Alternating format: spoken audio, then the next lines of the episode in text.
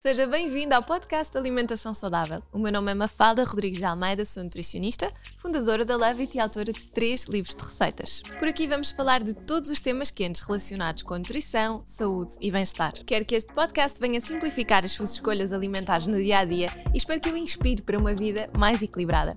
Nesta quarta temporada temos a sorte de ter o apoio da Pura Vita uma linha completa de pães com ingredientes cuidadosamente selecionados para garantir todos os benefícios nutricionais, sem descurar, claro, o sabor e a frescura. Venha daí!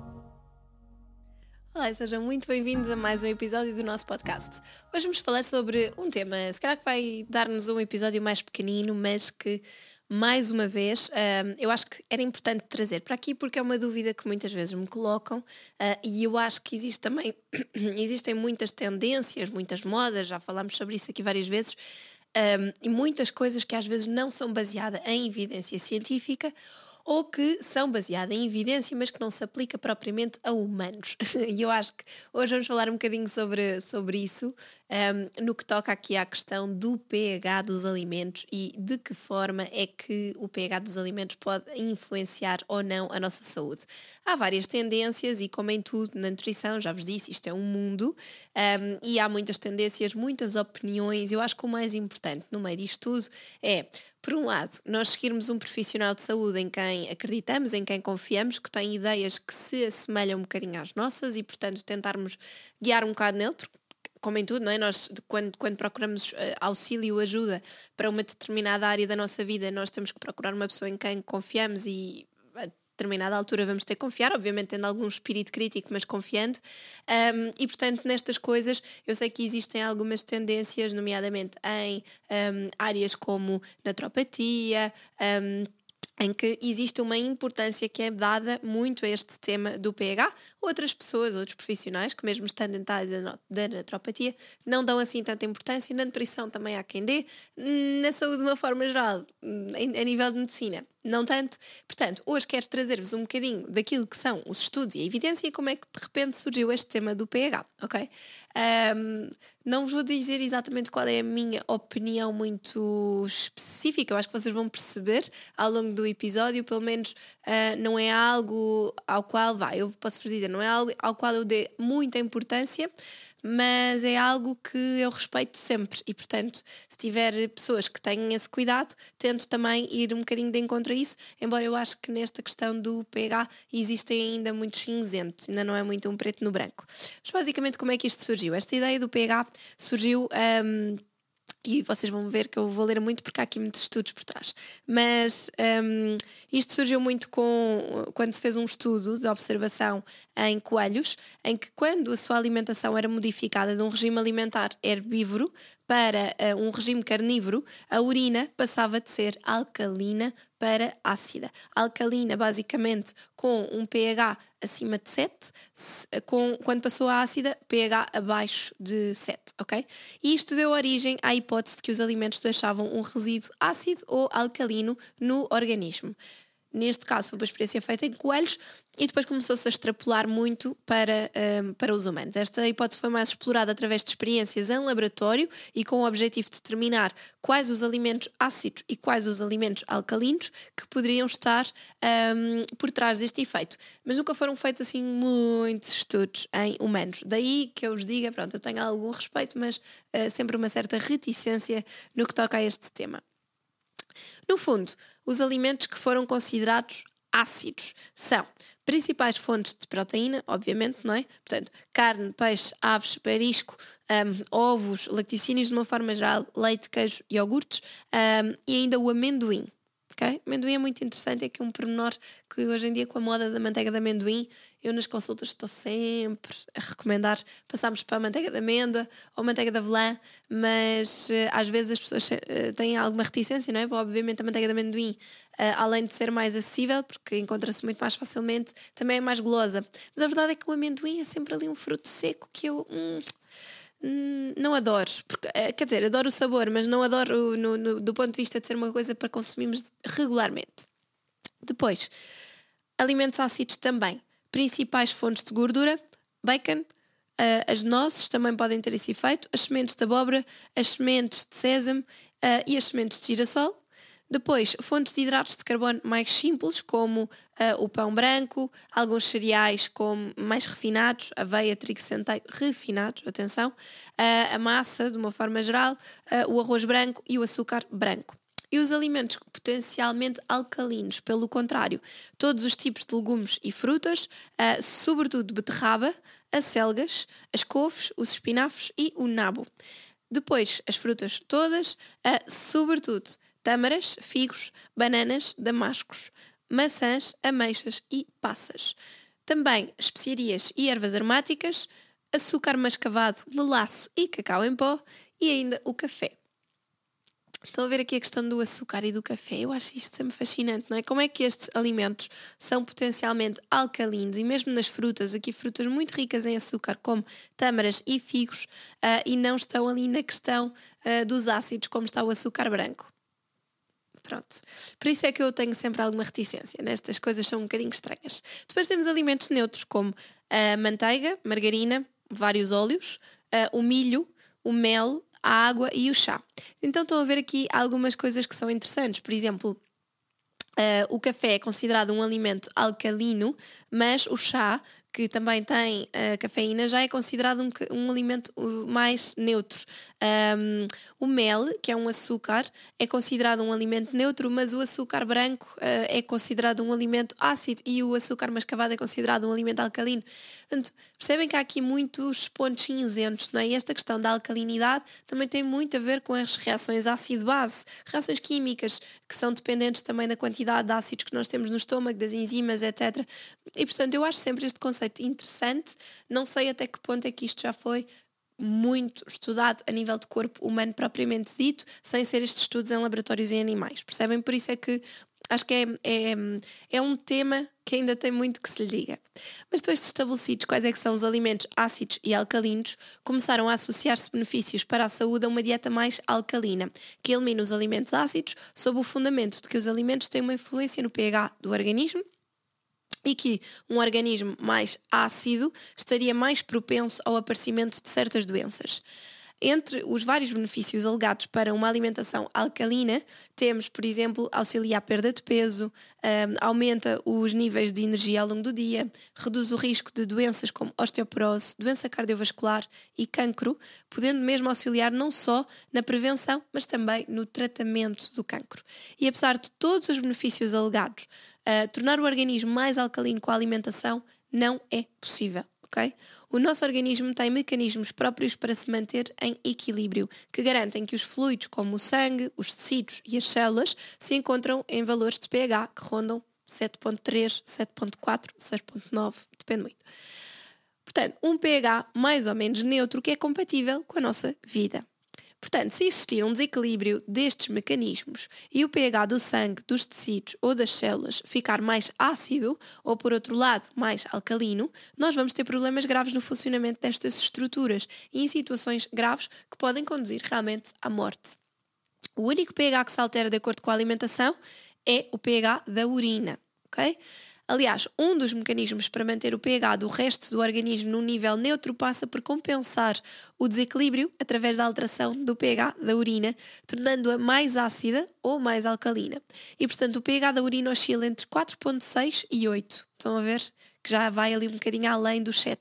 Sendo que esta pode estar mais ácida e ter valores mais próximos de 4,6, em que as pessoas que ingiram grandes quantidades de proteína na alimentação, por exemplo, ou no caso de uma diabetes que esteja um bocadinho mais desequilibrada, num jejum prolongado uh, ou com a toma de alguns medicamentos, realmente se vai ter um pH que pode estar até mais próximo de 8, por exemplo. Uh, em pessoas que consumam uh, mais uh, vegetais, mais lacticínios, em casos de infecções urinárias ou com a toma de certos medicamentos. Portanto, há várias coisas que podem influenciar para cima ou para baixo o nosso pH da urina. Uma alimentação mais alcalina e a associação com a osteoporose. Onde é que isto vem? Foi um dos alegados benefícios de privilegiar uh, bebidas e alimentos alcalinos, nomeadamente a água, não é? Começaram a vender-se também muitas águas, até de pH 9, um, mas realmente eh, começou-se a verificar isto muito, evitar até lacticínios, evitar leguminosas, aumentar, o que nós sabemos é que aumentar a excreção de cálcio prejudica a saúde óssea. E, no entanto, não existe evidência científica que suporte esta hipótese e a evidência que existe aponta para que um aumento do consumo de alimentos ricos em proteína, como carne, peixe, ovos e leguminosas, até pode ter um papel importante na saúde óssea. E lembre-se que as leguminosas convém estar demolhadas porque elas têm ácido fítico que compete aqui um bocadinho, não deixa a absorção de cálcio ser ótima. Portanto, nós conseguimos perceber realmente que não existe evidência que suporte esta questão entre a osteoporose e uma alimentação mais alcalina. Outro benefício foi a questão do cancro. Como dizia, Portanto, a capacidade de prevenir uh, o cancro, por exemplo, uma vez que as células cancerígenas só se desenvolvem num ambiente mais ácido. No entanto, além de não ser possível alterar o pH do organismo, apenas o pH da urina, como eu vos dizia, um, realmente pode ser alterado. Os estudos indicam que não é o cancro que se desenvolve em meio ácido, mas sim que acidifica o meio, ou seja, é o cancro que origina essa acidificação e não o contrário. Ou seja, ao crescer, as células cancerígenas usam mecanismos para se desenvolverem e multiplicarem que vão criar um ambiente que está mais ácido ao seu redor. É verdade que a maioria dos cancros se multiplica melhor em ambientes mais ácidos e que contrariar isto poderia de facto atrasar o desenvolvimento do cancro. No entanto, com uma alimentação, uh, como a alimentação não tem capacidade de alterar uh, o pH do organismo, esta acaba por não ser uma estratégia propriamente válida para prevenir ou tratar o cancro.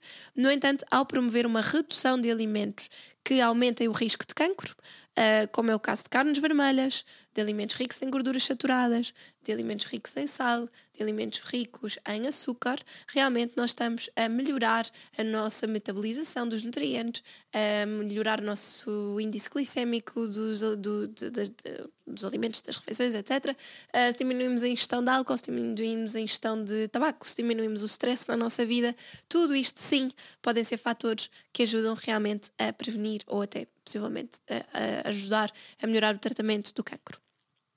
Depois, a associação também com cálculos renais e a alimentação mais alcalina. A grande maioria dos cálculos renais são ricos em cálcio e as recomendações gerais para prevenir a pedra no rim vão de encontro aos princípios da dieta alcalina, mas entre eles, um, realmente eliminar o consumo de carnes vermelhas, alimentos fontes de oxalatos, como as leguminosas, aumentar a ingestão de fruta e de hortícolas, exceto as que contêm oxalatos, como é o caso dos espinafres, por exemplo.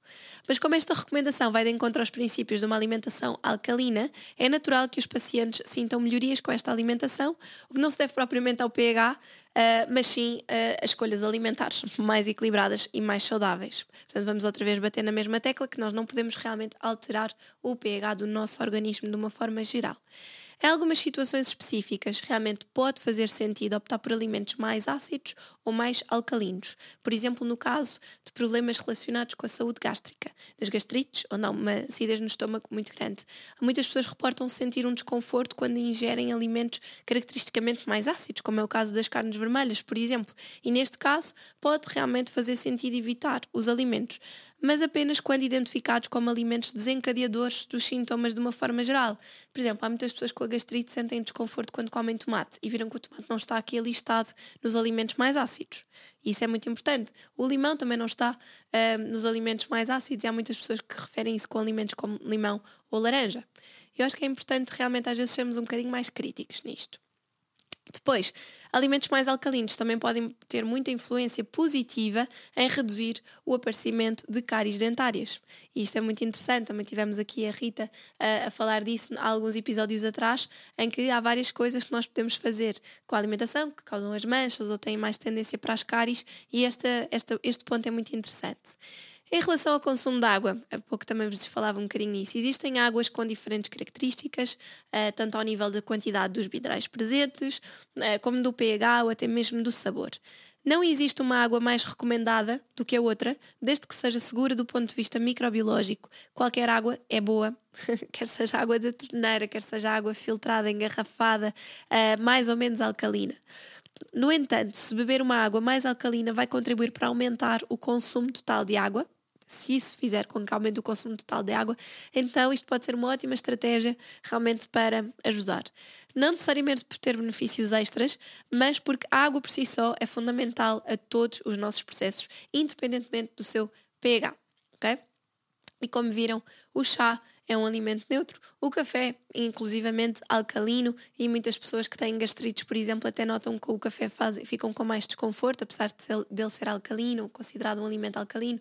Portanto, estão a ver que, lá está, é um tema com muitos cinzentos, é um tema que tem muita falta de evidência científica, é um tema que tem muitas tendências, às vezes, por abordagens um bocadinho diferentes da saúde, um, e por isso eu acho que é importante respeitar, mas não é propriamente uma coisa que, quando me falam em consulta, que eu diga vamos ter que seguir a dieta alcalina, porque na realidade uh, não é uma dieta com muita evidência ou uma dieta que nós possamos dizer sim, certo, isto foi comprovado, ok? Uh, agora, o que eu acho que se nota aqui é realmente esta complementaridade, não é? Na verdade, os alimentos que são mais ácidos também são, muitos deles, alimentos que podem causar menos benefícios ao nosso organismo e, portanto, se nós fizermos uma alimentação mais variada, com mais fibra, com mais legumes, etc., se calhar também vamos ter os benefícios por aí. Não propriamente pelo pH, mas por todas as outras questões nutricionais que eles têm. E, portanto, vai tudo bater um bocadinho no, no, na mesma tecla. É uma alimentação saudável, variada, equilibrada, isso é o que é o mais uh, importante.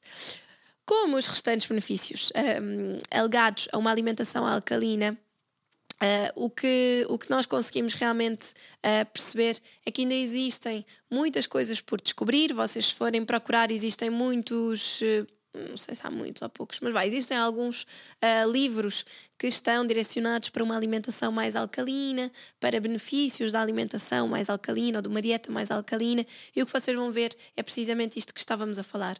São muitas delas com escolhas de alimentos que naturalmente são mais saudáveis e retirar os outros. E portanto, isto também pode ir bater aquilo que é uma, os princípios de uma alimentação mediterrânica, também pode ir bater aquilo que nós dizemos que é uma alimentação mais anti-inflamatória. Um, acho que as coisas se cruzam muito umas com as outras, não é? Acreditando mais ou menos nesta questão do pH, o que nós podemos acreditar é que uma alimentação uh, que tenha por base alimentos mais de origem vegetal e que seja um bocadinho mais equilibrada nesse sentido, que tenha menos processados, menos sal, menos gordura, menos açúcar, menos álcool, vai sempre naturalmente ser uma alimentação que nos ajuda a prevenir estas doenças e sentirmos melhor.